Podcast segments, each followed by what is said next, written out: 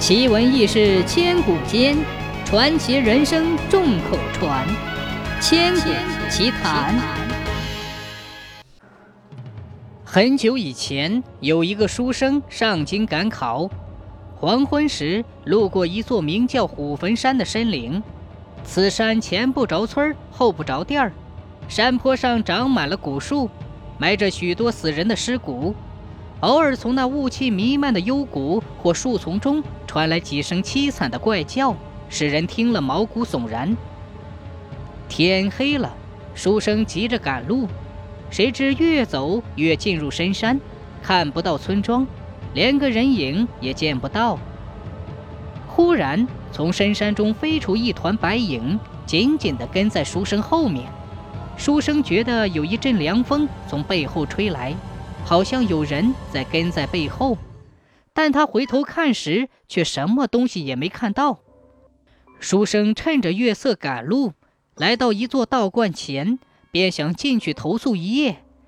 他踏进道观，只见一位鹤发童颜的老道，手持一根法宝棍，下颚的长胡须直飘到胸前。书生上前问道：“道长仙师。”今晚小生路过桂观，想在此投宿一晚，不知可否？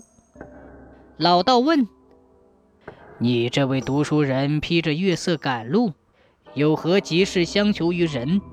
刚才你和别人同道相行吗？”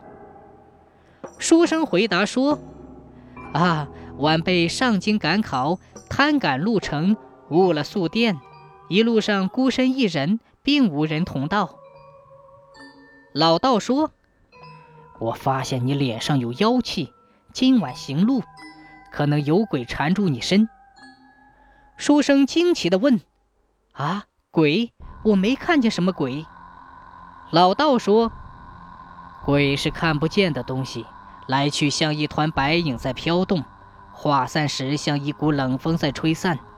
如果没有半仙之道的人，是难以看到的。”书生听了，立即回忆起在深山时确实有一股风吹在自己身上。他想，这真是鬼吗？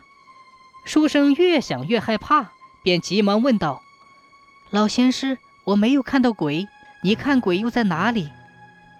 老道回答说：“鬼一般不从寺院道观的门前过路，因为院里有神护守，鬼害怕神，就从寺后走了。”只要你过了寺院以后，鬼又会跟着你。书生越听越着急，求老道说：“老仙师，请你无论如何要救我一命。”老道说：“救命可以，但是你必须依我三件事才能保命。”书生说：“只要晚辈能够办到的，一定尽力而为。”老道说：“这三件事十分简单。”第一，我在你手掌上画一张五雷符，你把手攥紧，不要松开。今夜当鬼走到你面前时，你就立即拍在鬼的背上。第二，拿贫道的这把宝剑，今晚住宿时挂在大门上，口中要念“门神门神扛大刀，大鬼小鬼进不来”。第三，我给你一个宝葫芦，这个葫芦里装着火。如果鬼进了你的屋里，你就把葫芦盖打开，对准鬼，因为鬼怕火，你用葫芦对准它，火就直接可以刺射它。书生急忙接过宝剑和葫芦，作揖答谢，告辞了老道，趁着月色继续赶路。书生走出道观，忽然一阵阴风吹在他身上，使他打个寒颤。他越发相信老道说的是真的。走不多远，便看见一团白影出现在他面前。书生走快一步，那白影也走快一步；书生走慢一步，那个白影也跟着慢一点。书生加紧脚步，张开手掌拍在那白影的身上，顿时那白影不见了。因为老道说的话都被这鬼听到了，所以鬼早有防备。书生走了很久，来到一个村庄，便敲门投宿。村中一位老汉给他一间房子住。书生把宝剑挂在门框上，把葫芦摆在书桌上，看起书来。呼呼几声响过，团团烈火从门缝里钻进屋里，烧在宝剑上，顷刻宝剑熔断了。紧接着吱呀一声，门随风而开，进来一位如花似玉的少女。那少女腰如细柳，嘴像樱桃，满头青丝插着玉簪，脖子上套着用珍珠缀成的项串，脚上穿着绣花鞋。迈着轻盈的步子，款款走来。书生见宝剑被熔断了，门也开了，心中十分害怕。那少女边歌边舞，歌声似夜莺婉转，舞姿如天女散花。但书生假装视而不见，听而不闻，依旧埋头读书。那少女见了，便慢慢的向书生走近，边走边说：“读书人。”快去睡觉啦！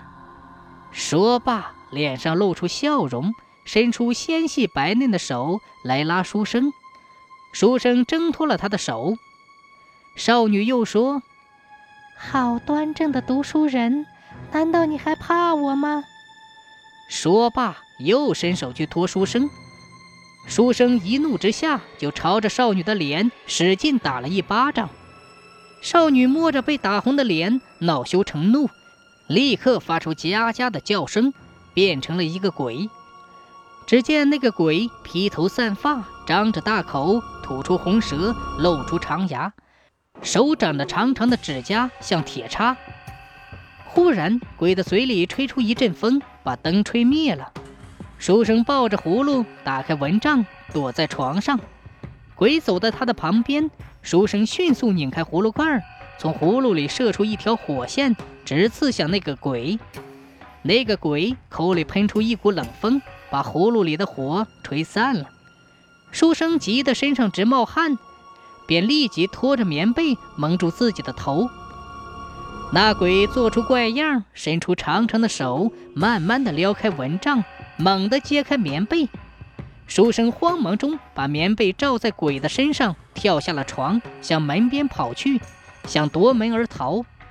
但鬼化成一团风，又站在门口挡住了书生的去路。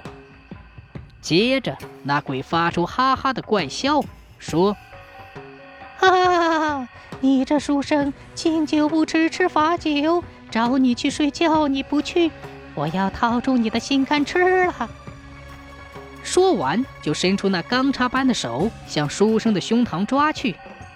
只听“啊”的一声惨叫，那个书生的心肝被掏了出来。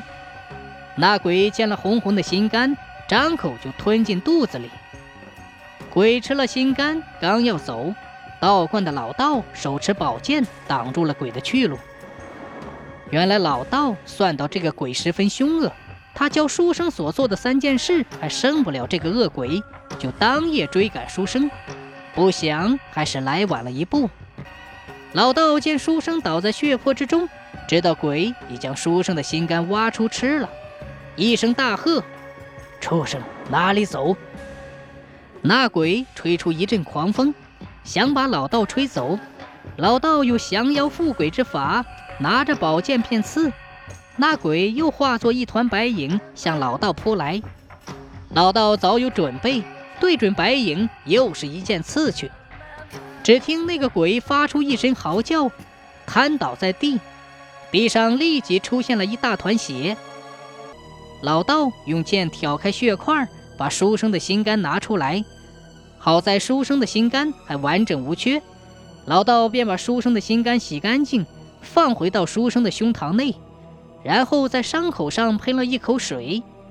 过了一会儿，书生醒了。老道知道书生脱了险，就悄悄地走了。